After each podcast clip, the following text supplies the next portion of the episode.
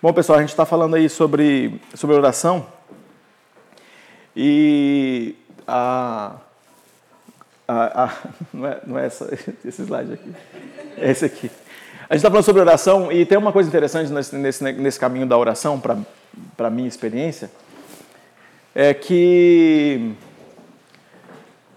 tem alguns textos na, na, na, minha, na minha caminhada que eu, eu, parece que aquele negócio é Bíblia, mas você tem preconceito, sabe? Aquele texto que é Bíblia, você tem preconceito?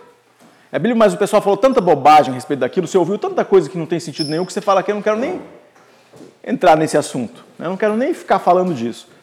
E o interessante na, na, na, na, minha experiência é que eu, eu tinha uma, uma coisa assim. É, com alguns textos eu tenho esse, esse, esse sentimento. E, e, sobre esse texto que nós vamos trabalhar hoje, que daqui a pouco eu vou ler e vou, e vou falar mais sobre ele, a gente vai é, perceber isso aí. Bom, uma das coisas que é importante é que a gente precisa aprender a, a lidar com as nossas dúvidas, né? E lidar com os nossos preconceitos. Lembra que um dos discípulos de Jesus, que era Tomé, ele, ele é o cara conhecido pela dúvida. Por aquele cara que falta fé, por aquele cara que não percebe ou não vê é, alguma coisa que é dita para ele, ele fala Será que é? É a pessoa que, é, que tem hora que você pensa que está no campo do pessimista e tem hora que você pensa que é no, a gente fala que é a pessoa que tem que falta fé, mas é, talvez ele esteja no campo que a gente conhece mais gente. No nosso caso, que a gente fala mais das pessoas, a gente fala mais das pessoas que são pessimistas. Talvez ele esteja nesse campo e não necessariamente como uma personalidade só que falta fé. Na espiritualidade, a gente vai falar que alguém falta fé. Mas no dia a dia, nós vamos encontrar mais com pessoas é, é com pessoas, a gente vai encontrar mais com pessoas que nós vamos descrevê-los como pessimistas e não como pessoas que não têm fé. É nessa relação que a gente vai encontrar as pessoas é, mais no dia a dia, uma vez que a gente é, não se relaciona com todo mundo que tem é, o cristianismo como, como prática, né? É, tem o cristianismo como conhecimento, mas não como prática. Mas aí a gente tem então essa, é, esse, esse, esse homem que está andando com Jesus como discípulo de Jesus. Então ele pode, de forma honesta, trazer as dúvidas para Jesus. E Jesus aceita ele, convive com ele, lida com ele, lida com as perguntas dele ou com as dúvidas dele, responde as dúvidas dele até sobre a ressurreição. Então, a, a, lembra que também existe esse, esse, é, esse Jesus que entende as pessoas. Né? Tem uma, uma, uma história é, em Marcos capítulo 9 tem um homem, um homem que, que procura Jesus, ele tem um filho que é doente, o filho que tem, é, que ele fala que o, o, que tem, o filho que tem epilepsia, e, o, e aí tem um demônio também, e o, o demônio joga, tenta jogar o menino na água e no fogo, já tentou matá-lo. E aí quando Jesus encontra com esse homem, é, Jesus fala que, é, quando começa a conversar com esse homem, Aí Jesus, ele fala assim: "Se podes fazer alguma coisa". E Jesus fala: "Se podes". E aí esse homem diz: "Perdoa-me da minha incredulidade". Em outras palavras, está dizendo: é, "Eu sei que você pode, mas eu não sei se você pode agir na vida do meu filho". Então, às vezes, a gente está nessa relação onde a oração chega num ponto, eu, eu, eu sei que a oração resolve, mas não sei se resolve o meu negócio. Eu sei que a oração resolve, mas não sei se resolve o meu problema. Eu sei que a oração resolve, mas não sei se resolve na minha história. Eu sei que oração é, é ela, ela aciona alguma coisa que está que, que tá fora do meu, da minha capacidade de explicar completamente, mas eu, eu vou enfrentar, eu vou lidar com isso e vou ver que algumas vezes parece que eu preciso dessa, de falar essa, essa mesma coisa para Jesus.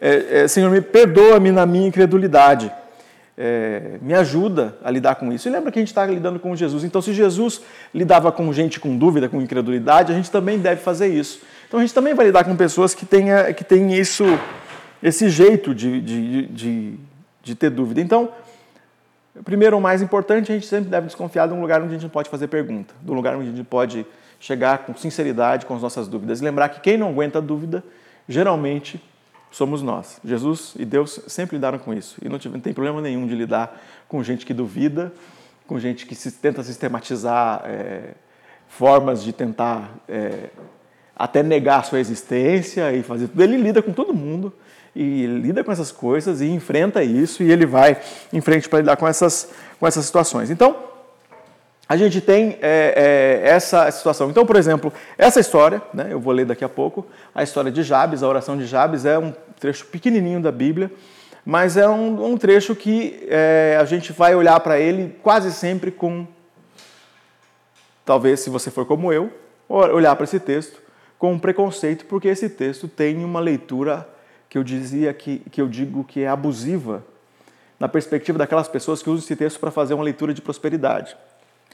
Sem ler o texto, eu vou falar uma, uma ou duas coisas sobre ele. Por exemplo, as pessoas olham para esse texto e vão dizer que. É, vão dizer sobre, sobre esse texto é, algumas coisas assim, vão entender, vão, vão interpretar esse texto assim: é, Deus me abençoa, me faz ficar rico e não permite que eu adoeça. Eu vou ler o texto e vou fazer a exposição dele daqui a pouco. Mas as pessoas quase sempre interpretam esse texto desse jeito. Isso faz então parecer o seguinte, que essa oração não é não é, é, é respondida, né? Porque se você fizer essa oração é, e for ficar rico e doente, então Deus não respondeu. Se você fizer essa oração e for pobre e feliz, Deus também não respondeu. E se Jesus fizesse essa oração, o que ia acontecer com ele? Ele ia morrer velho e rico e não ia morrer numa cruz. Então, você fala assim, ah, uma oração que não vale para todo mundo. E é sobre isso que a gente quer falar hoje. É, essas propostas que são parecem mais com pegadinhas. Essa proposta onde você parece que precisa orar com fé. Se você não orar, se você não tiver fé, o negócio não acontece porque você não tinha fé. Lembra que nossa conversa desses dias aí que Deus responde oração, mesmo oração feita sem fé, ele responde. É, hora que você nem acredita mais que ele vai fazer, a gente ouviu o testemunho do Pedro aqui agora há pouco. Ele estava falando comigo na quinta-feira, ele estava ele tava feliz, estava bem, tudo bem. Ele falou assim: Mas eu acho que o negócio do intercâmbio é, não vai nem acontecer. Tá? Já falava sem esperança. Então, naquele momento, né, e é interessante que eu peguei o, o pedido de oração do Pedro, eu estava orando por ele, eu estou orando por ele. Eu estava orando antes e estou orando né, agora especificamente pelo pedido dele. E o interessante é que, então naquele momento já não tinha mais fé. Não essa fé que o pessoal diz aí, que se você tiver fé acontece. Então a fé que todo mundo precisa ter para acontecer, nessa ideia da, da, prosperidade, já não existia mais. No entanto, não só isso, outras coisas aconteceram. Então a gente olha para essa, essa situação. Mas eu quero ler com vocês então o texto bíblico é, que é, a nossa, que é o nosso texto de hoje, que é, que é o texto que está aí, 1 Crônicas 4, 9 e 10. 1 Crônicas 4, 9 e 10. Com a Bíblia aberta aí, você vai ver que uh, esse texto é interessante, ele vai falando assim, um, vai fazendo uma descrição de descendentes. Os descendentes de, eh, de Etan, e aí fala os nomes. Os descendentes de é, é, Assur, e vai falando os nomes, e tal clã, e aí vai indo. Até que chega num ponto onde tem uma descrição, que é esse texto aqui, versículo 9. Havia um homem chamado Jabes, mais respeitado que qualquer um de seus irmãos. Sua mãe lhe deu o nome de Jabes, porque disse: Eu dei a luz com muita dor. Jabes orou ao Deus de Israel: Ah, como seria bom se me abençoasse e expandisses meu território. Sê comigo em tudo que eu fizer e guarda-me de todo mal e aflição. E Deus atendeu o seu pedido. Ponto. E continua fazendo a descrição dos, dos clãs. Aí vem Kelib, Kelub, irmão de Suá, gerou não sei o quê, e continua. Então chega nesse homem, descreve esse cara, fala de como que ele nasceu e conta a, a um pouquinho dele e depois volta para a história. Mas então, nesse cara tinha uma diferença. Quer dizer, a diferença que tem a ver com, com orar. A primeira coisa que sobre esse homem, Jabes tinha uma, uma profecia ligada ao nome dele. É, eu entendo bem Jabes. Jabes devia ter uma profecia ligada ao nome, que é aquele negócio que a pessoa carrega mesmo sem querer. Jabes significa me fez, fez doer. Doeu muito. Então, ah, não dá para saber que tipo de dor Jabes causou na mãe dele. Não dá para saber se a mãe da gravidez ficou viúva e teve o filho. Porque a dor não é a dor. A dor pode, não, a dor pode ser a dor. A dor pode ser uma coisa física, muito forte. Um parto que durou três dias. Um trabalho de parto enorme, uma dor insuportável. Uma coisa que foi além do que a, a, aquela mulher podia suportar. E essa dor foi terrível, né? Me deu. A, dei a luz com dores. Ou a dor é emocional. E essa dor emocional tem a ver com é, gerar ou com sofrer o tempo do parto, ou sofrer o tempo da gravidez, porque perdeu alguém, um tempo de sofrimento. Não dá para saber qual foi todo esse sofrimento, mas ela fala que eu dei a luz com dores. E aí ela dá o nome do filho, e aí fica aparecendo assim: esse cara vai fazer o povo sofrer sempre. Jabes é um nome ruim, e aí qualquer pessoa que, que, que encontrar com Jabes já sabe, ele vai causar dor. Ele vai fazer sofrer. Me fez sofrer para nascer, então ele vai fazer todo mundo que ele encontrar para sofrer. Então o nome funciona como uma profecia. Eu não sei se você sabe o que significa teu nome. Né? A gente é, sempre olha para esse negócio do significado do nome. Na, no meu caso, eu falo que eu fui sacrificado no altar do nome desconhecido. Né? Meu nome é Simval. E minha mãe, muito apaixonada, muito apaixonada, deu o nome de Simval Júnior. Né? Ela, ela ficou grávida exatamente nove meses depois que elas, eles se casaram. Meu pai e minha mãe se casaram. Mas olha só que coisa interessante. Eu, claro, você deve estar pensando, será que foi? Foi, gente. Eu contei os dias. Claro. Ela deu a luz nove meses depois, exatamente. Eu contei os dias, gente. Certinho. Certinho, nove meses. É, porque, né? Eu falo aqui, você fala, não, não foi certinho, mas eu contei os dias, eu contei. E aí, nove meses depois, ela deveria estar em lua de mel, mas ela estava apaixonada. Em lua de mel, grávida, e teve, né? E teve um bebê. Que ela falou, ah, tem que ser o nome do pai. Tem que ser o nome do pai. E ah, aconteceu o seguinte, uma coisa é, que é interessante. Simval significa aquele que comanda uma expedição. É um nome de liderança, né? É. Pois é, esse é o, é meu nome, e esse também é um dos meus dons de liderança. E essa é uma das, das, das, competências que eu tenho. E de, de, de, de comandar e de mobilizar pessoas, essa é uma coisa que eu tenho. Então esse nome funcionou como uma profecia de fato sobre a minha vida. No caso de Jabes, se esse nome funcionasse como uma profecia, então esse negócio que de repente o teu nome você fala assim, ah, meu nome tem um significado que é ruim. Eu nem gosto de procurar, vai que meu nome tem uma, coisa ruim, né? Meu nome é um palavrão. Eu não sei, né? Você vai, o que, que teu nome significa? E você eh, fala assim, meu nome não significa nada. Mas eu queria que você desapegasse disso, porque se Jabes ficasse apegado ao que significava o nome dele, ele não seria quem ele era. Então eu queria que você soltasse um pouco disso aí para saber que necessariamente aquela palavra ruim que esteve sobre a sua vida, porque você também pode não ter um nome, mas tem alguma coisa ruim que alguém disse sobre você que você está agarrado. Que você agarrou como se fosse uma profecia sobre a sua vida. Aquelas coisas bobas que alguém fala e que não sai da sua cabeça. Porque quando as coisas não começam a não funcionar na vida da gente, fala assim: ah, é que eu sou muito burro. Quem disse isso para você? Ah, foi meu pai, foi minha mãe. E aí você começa a carregar uma coisa como se fosse uma profecia, isso não é para você carregar. Isso não tem sentido nenhum você carregar. Você é desajeitado, você não pensa, você não é bom com exatas, você não é bom para letras, você não é bom para humanas, né? Você não é bom. Você carrega essas coisas desnecessariamente quando você poderia olhar para isso e, fazer, construir a sua história sem ficar apegado a uma profecia negativa sobre a sua vida. Então, Chaves foi esse homem. Então, para alguns, o nome vai ter muito sentido. No caso, estou contando a minha história e falar que o, meu nome funciona como uma profecia sobre a minha vida. Para algumas pessoas, isso vai ser um fato. Para Jabes, não foi. E ele quebrou essa, essa, essa maldição do nome ruim.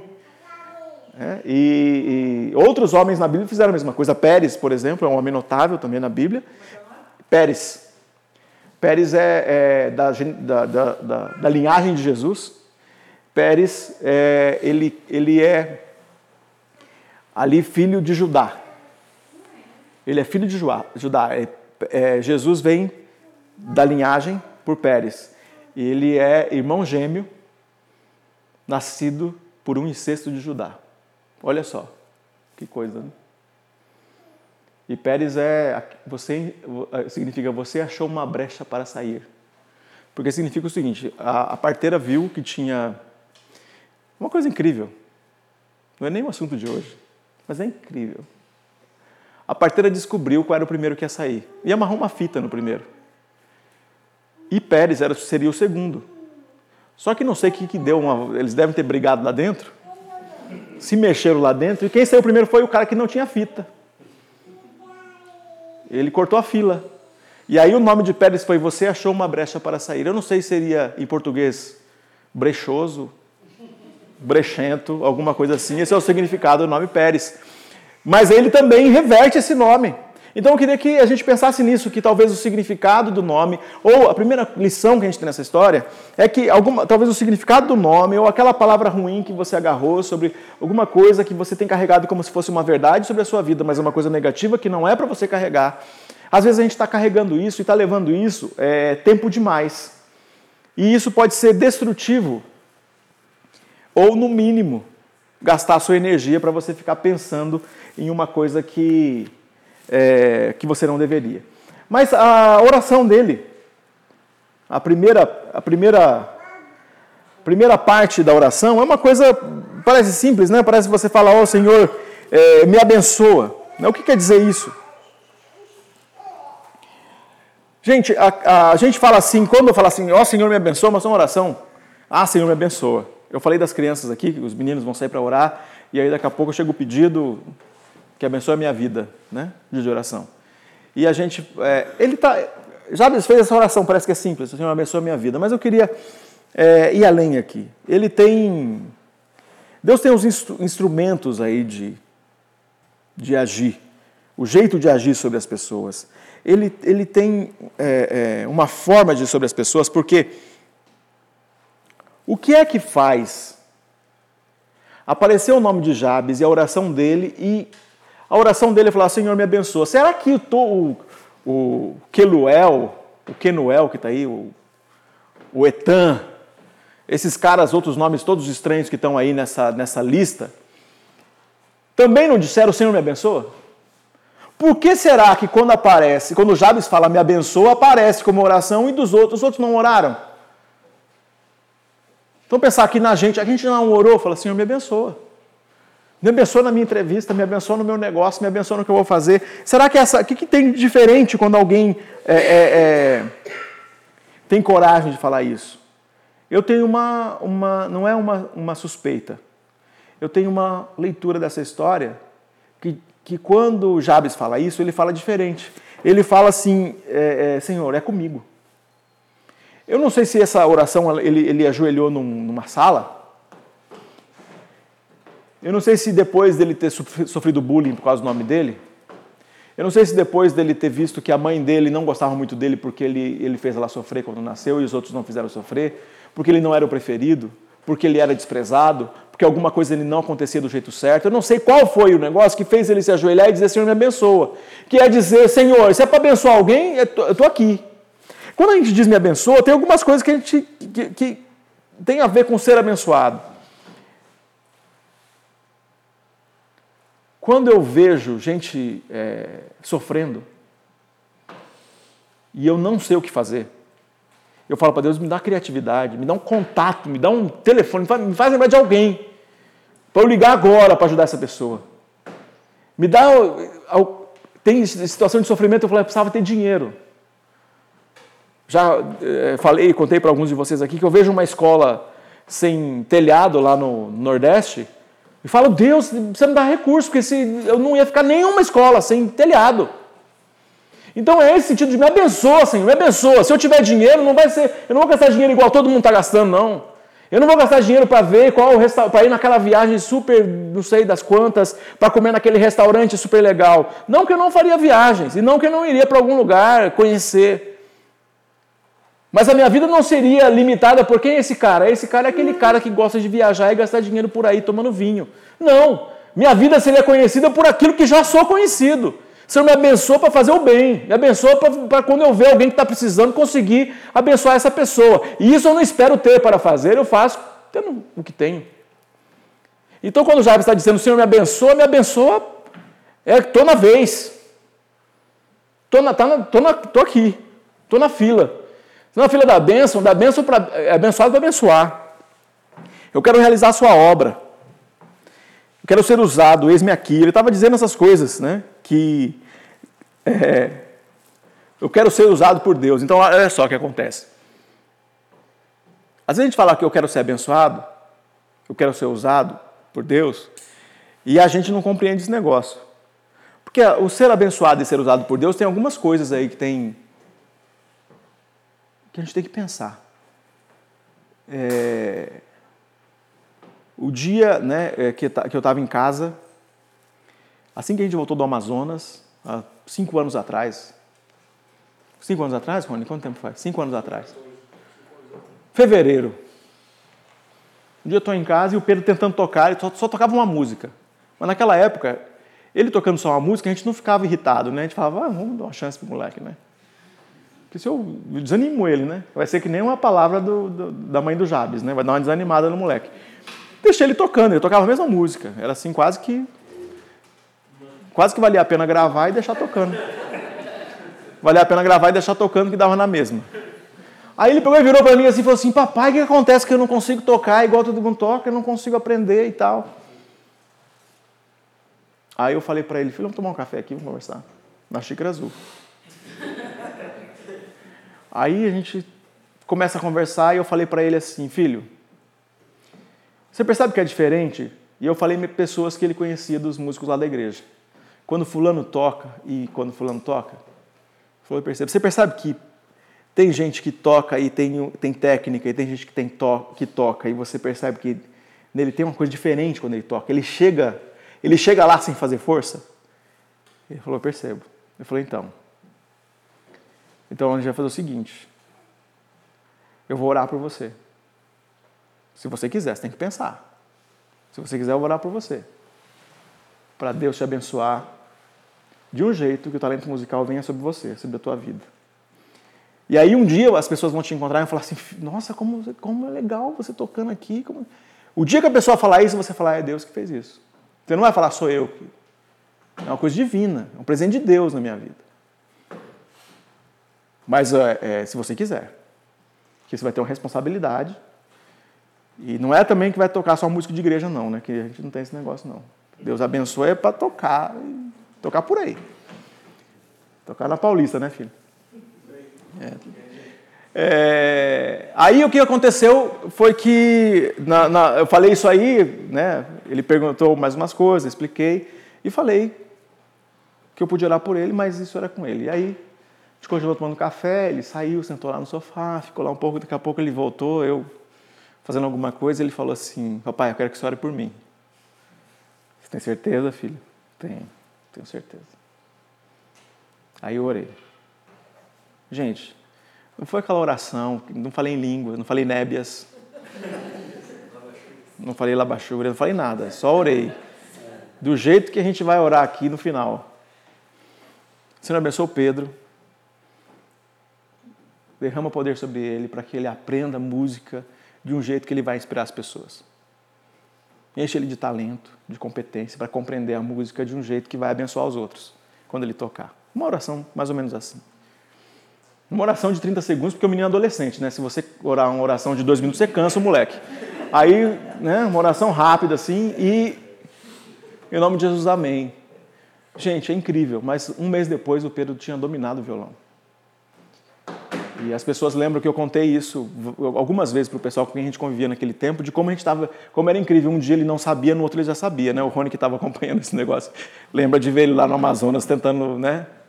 tocar e não conseguindo. E de repente ele estava tocando. Então a gente vê, viu o que aconteceu. Então o que acontece é que quando você. Aí tem o. Qual é. Quando você diz para Deus, me abençoa, qual é a responsabilidade em ser abençoado? Tem a responsabilidade de ser abençoado. Qual é a responsabilidade que tem uma pessoa que tem recurso? Porque olha só, é um, a gente tem um problema muito grande com esse negócio de ter recurso. Lembra quando acontece aquela situação de Jesus chega, chega é, em Jerusalém e ele vai tomar ceia? Aquela ceia onde tem um lava-pés. Quando chega para Jesus para tomar a ceia, tem gente que preparou o salão para ele. Quando Jesus chega para o domingo de Ramos, ele chega e manda os discípulos pegarem o jumentinho, lembra? E, se, e daí falei, se alguém perguntar de quem é esse jumentinho? Aí é para vocês responderem: o Senhor precisa, o rei precisa. Ó, oh, gente, tem um montão de gente que é dono de uma manada de jumento aí e está pensando que ele é o dono do jumento. Não está entendendo que o rei precisa. O rei precisa para quê? Para abençoar outras pessoas. Então, ser abençoado em ter um negócio, ser abençoado em ter uma renda melhor, ser abençoado em ter mais roupa do que você consegue vestir, ser abençoado e ter é, é, é, condições de, de, de, aconselhar, de cuidar de gente, ser abençoado e conseguir ensinar, ser abençoado e conseguir é, é, é, levar pessoas para terem oportunidade de trabalho, isso é também responsabilidade. Então, quando eu falo, Senhor, me abençoa, é me abençoa porque eu, é comigo, eu quero ser responsável. Se é para abençoar todo mundo do mesmo jeito, todo mundo está sendo abençoado aí, ninguém está fazendo nada, ninguém está refletindo a sua glória. Está todo mundo sendo abençoado e ninguém faz nada. Abençoado como todo mundo, eu não quero ser, eu quero ser abençoado do jeito responsável, que uma vez que eu seja abençoado, eu abençoo outras pessoas. É esse abençoado que multiplica, não é abençoado que guarda para si, não é abençoado que é egoísta, não é abençoado que faz uma casa grande, duas casas grandes, três casas grandes, dez casas grandes e não consegue morar direito em nenhuma. É o abençoado que multiplica. E é isso que Jabe está pedindo. Ele fala de uma coisa, esse abençoado que multiplica, ele fala de uma coisa que tem a ver com multiplicação. E por isso que eu falei que, é, que tem a ver com com a prosperidade, porque ele fala, Senhor, alarga a minha terra, né? Aumenta as estacas da minha tenda, faz. Aí você fala, é, é a prosperidade. Isso eu também quero. Eu também quero. Mas ele fala de um jeito diferente. Porque ele, ele, ele não diz. É, uma, uma, uma simplicidade né, no que eu estou falando. Né? É, não é aquela pessoa dos celeiros, né, que ele quer encher os celeiros. Só deixar o celeiro cheio. Ele quer abençoar. Me dá trabalho, eu quero mais trabalho. Eu quero que as pessoas me vejam servindo. Ó oh, Senhor, essa é uma oração sincera. Significa que eu quero servir, que eu quero estar disponível, que eu quero trabalhar. Então, será que os outros parentes dele, tios, irmãos dele, pessoas que vieram depois dele, antes dele, também não pediram isso?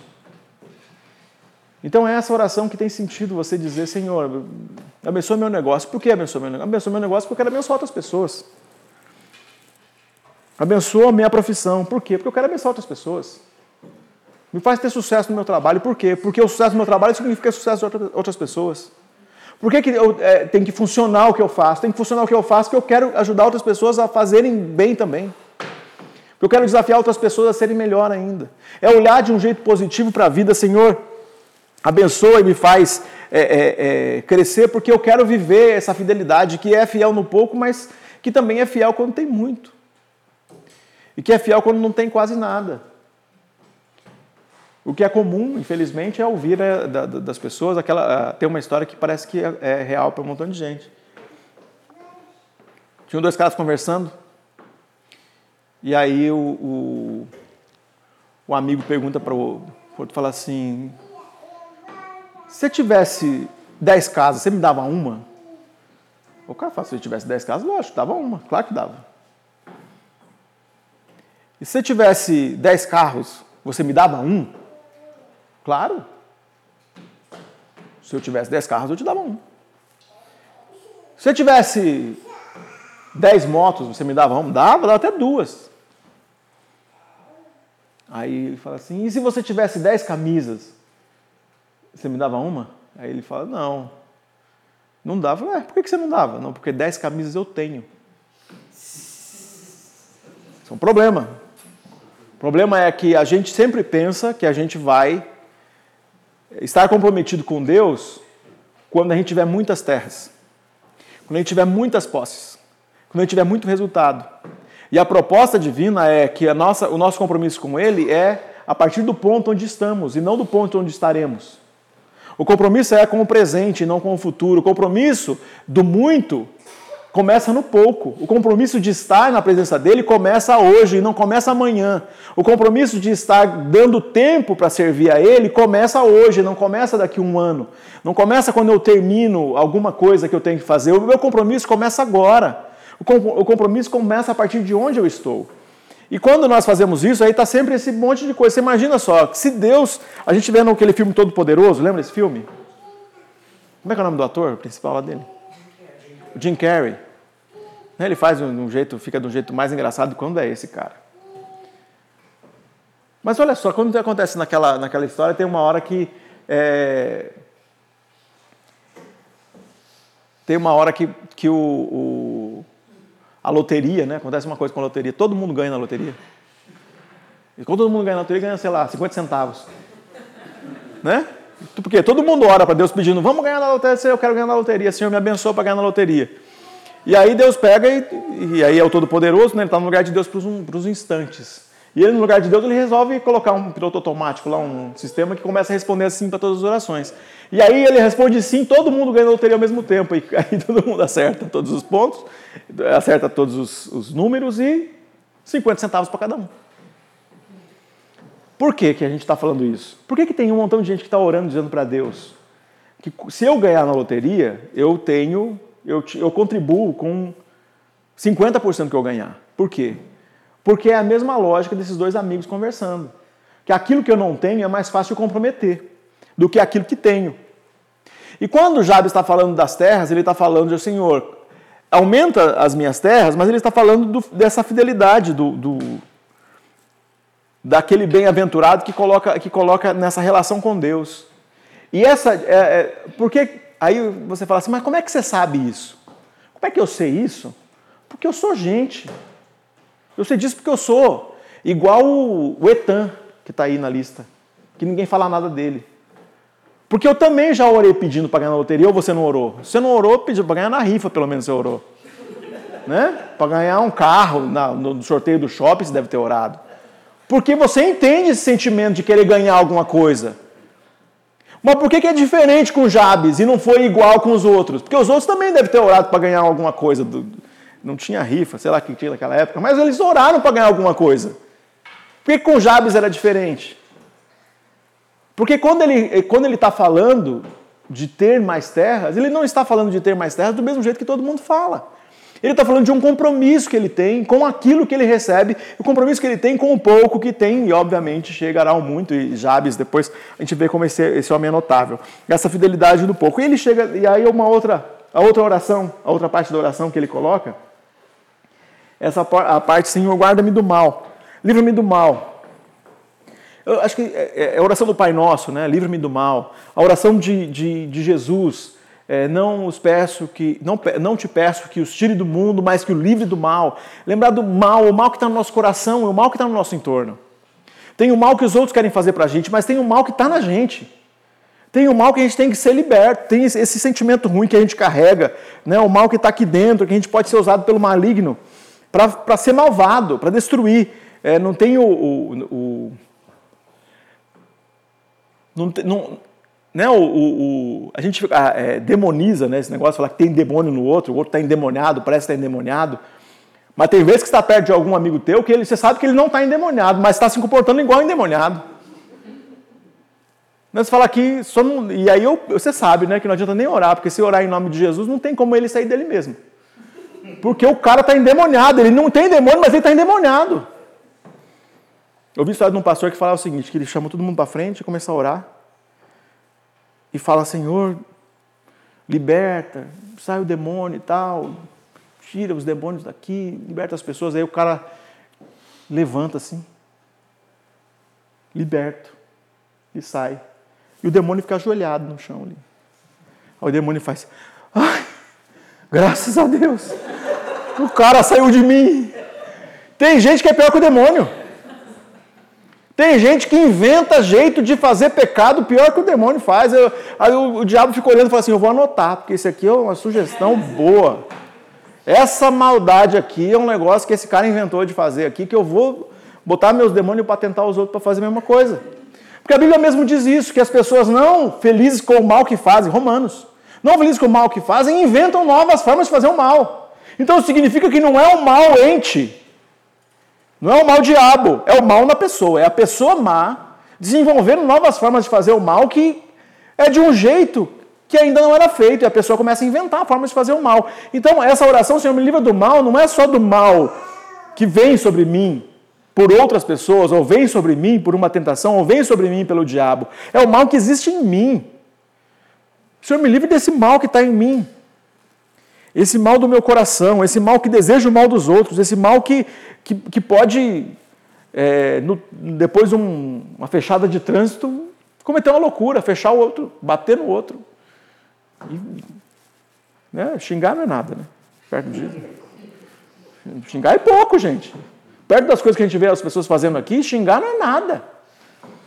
Diante do caos que a gente vê aqui, das brigas e dos, das, é, de gente que já morreu no, no trânsito por causa de briga e de acidentes provocados, isso é esse mal que está dentro da pessoa.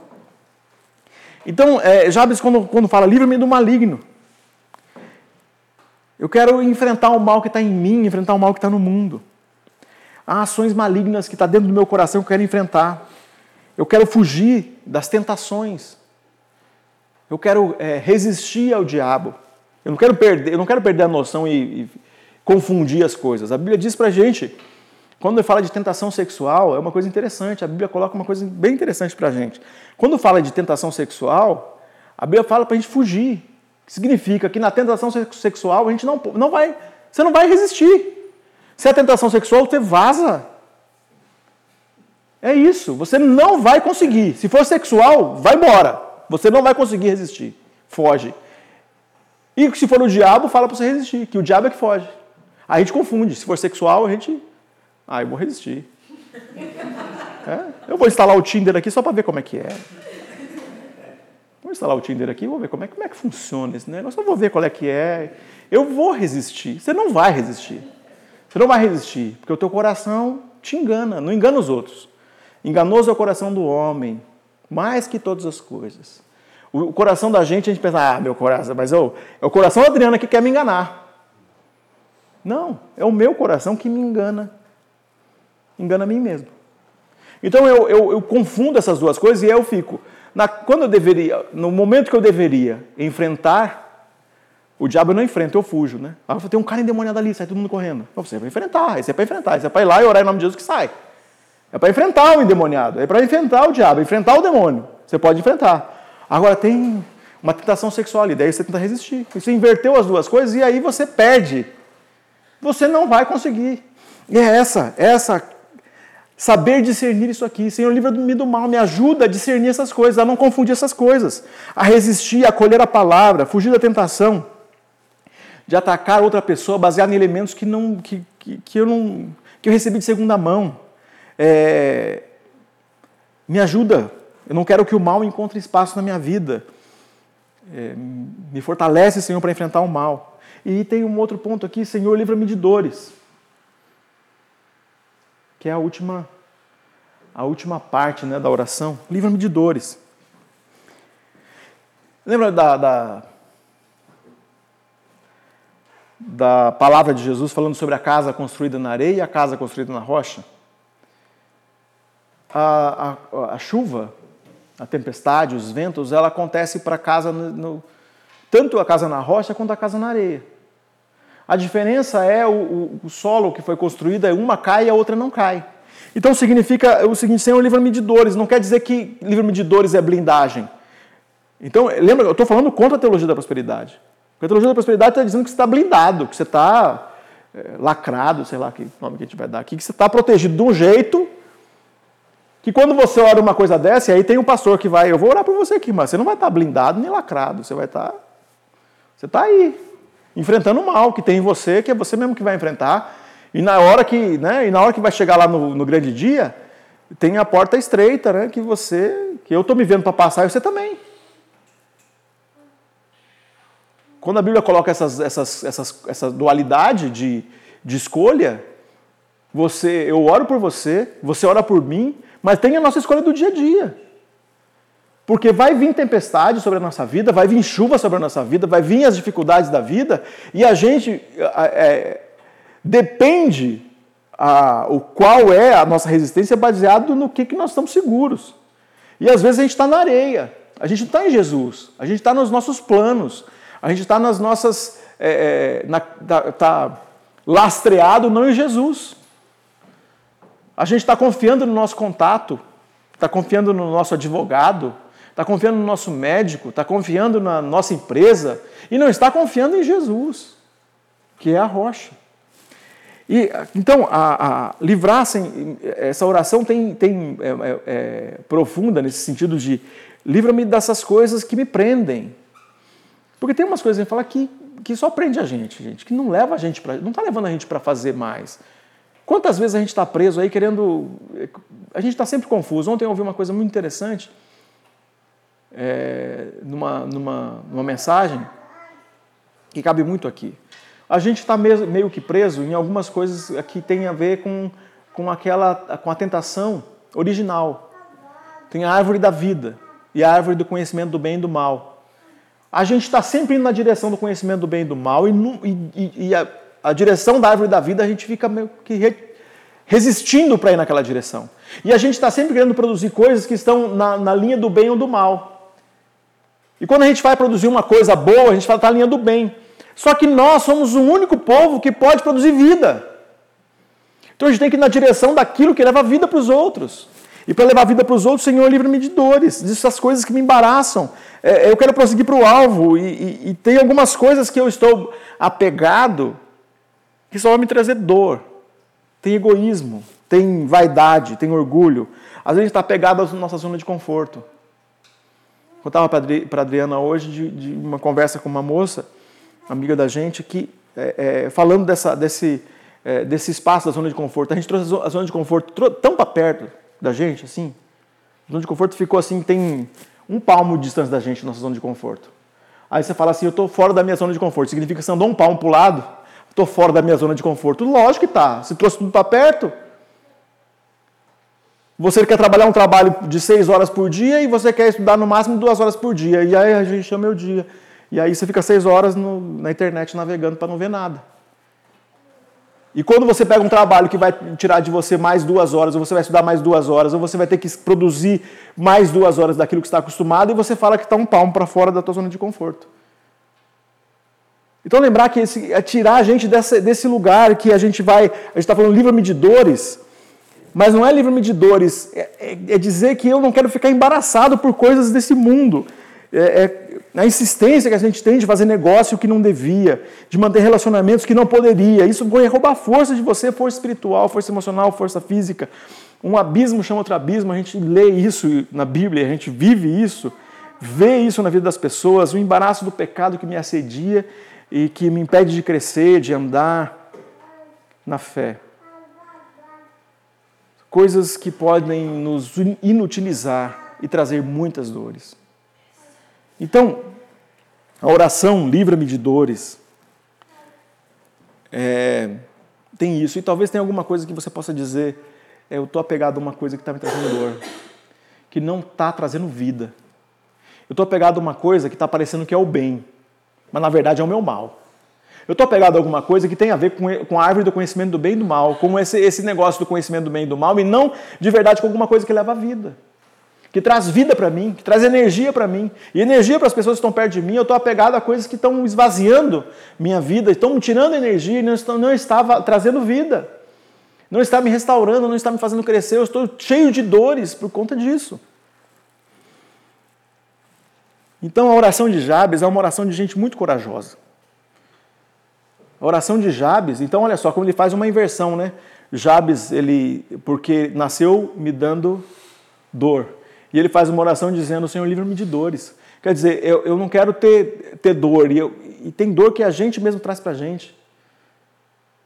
Eu não quero ter dor, eu quero vencer as dores, eu quero ser uma pessoa que cura. Eu quero meu nome, quero que meu nome, eu quero que em mim, quero que a, a referência que é em mim seja de alguém que leva cura, que leva restauração para as pessoas. Eu tenho uma, uma, eu nunca tinha pregado na oração de Jabes como eu falei para vocês, era um daqueles textos de preconceito da minha, da minha parte. É, li o livro do, do, do, do Bruce Wilkinson, que fala da oração de Jabes. Um livreto pequenininho, você lê em, sei lá, creio que uma hora, uma hora e meia você lê um livreto pequenininho que contém algumas coisas que eu estou falando aqui para vocês. Mas uma coisa que é, é, é, profunda na minha experiência com a oração de Jabes, eu estava que tem a ver com o começo da igreja. Eu estava indo para uma viagem para o México, uma viagem que eu não queria ir. E aí eu tinha que preparar as coisas para a minha ida. É, esqueci de pegar, para variar, né? Sempre esqueço alguma coisa no escritório. Esqueci de pegar os folders que eu precisava levar para lá. Aí comecei a procurar lá em casa nas gavetas, não qualquer lugar para achar folder para levar no mínimo uns 15, 20 para entregar lá. E aí eu sabia que tinha em algum lugar lá em casa, comecei a procurar. Aí encontrei um livro, Oração de Jabes. Eu pensei assim, eu vou levar esse livro né, para ler. Aí eu pensei, ah, vai só atrapalhar porque eu já tenho minha, minha leitura para fazer. Deixei e quando a Adriana me deixou lá em, em Congonhas para pegar o ônibus para o aeroporto internacional, para Guarulhos, eu é, fui lembrando né, da oração de Jabes e das coisas que Deus já tinha feito na minha vida. Daquele momento, era um momento decisivo da minha vida. Eu tinha que decidir algumas coisas sobre o meu ministério na, na, na comunidade Boas Novas, que era a igreja que eu fazia parte do Conselho Pastoral até o ano passado. E eu tinha que decidir. Era um momento de oração. Falei, quanta coisa impressionante Deus fez nesses últimos anos da minha vida. E fui pensando nisso. Chego lá no México, todo o, processo, chego no lugar onde a gente vai fazer o, o, a conferência, lá o treinamento. Chego no lugar da conferência, a gente tem uma leitura bíblica, uma exposição e um tempo de uma hora mais ou menos para dar uma volta e pensar na, nas coisas, na, na palavra que foi dita, se Deus fala alguma coisa e tal. E eu não tinha lembrado mais da oração de Jabes. E aí eu estou no meio do, das colinas lá do México e, a, e eu vejo um cara pastoreando cabritos. E era interessante o jeito de viver. Fiquei olhando aquilo e pensando né, no meu ministério. Sei que a Bíblia fala sobre cabrito, mas não estava associando. Não, pastor de cabrito, pastor de ovelha. Fiquei ali vendo aquilo. Pensei nas coisas e falei para Deus. Falei, Deus, me dá um discernimento de oração. E ele me deu uma coisa que eu tenho repetido para vocês aqui algumas vezes, que foi Efésios 2:10, que é aquilo que é que o Senhor tem para que eu faça. Que eu não quero ser covarde, eu quero fazer aquilo que o Senhor tem para mim. Mas eu não quero agarrar uma coisa que é para outra pessoa fazer. Então eu não quero ser atrevido a ponto de pegar uma coisa de outra pessoa e também não quero ser covarde a ponto de não fazer aquilo que o Senhor deu para mim. E eu tive esse discernimento de oração, orei por aquilo, aí deu a hora lá, voltei, a gente voltou lá para o grupo. Quando chega lá no grupo, uma mulher começa a, o, o, quem estava direcionando lá faz a pergunta: alguém tem algum discernimento, alguma coisa que Deus falou? Aí daquela parada, assim como eu tinha acabado de chegar, o, o espanhol não estava aquecido ainda, eu falei, eu, Deus tinha dado, né? Mas eu falei, ah, vai dar tanto trabalho falar esse espanhol que eu vou passar. É, fiquei quieto, não falei nada.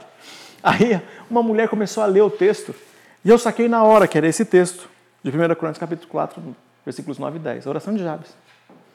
Quando ela começou a ler em espanhol, eu saquei na hora qual era. Porque logo no começo fala Jabes, né? E ela. Quando ela começou a ler, eu falei a oração de Jabes. Só que ela ficou emocionada, assim, na primeira frase, que nem quando o Pedro foi dar o testemunho aqui agora.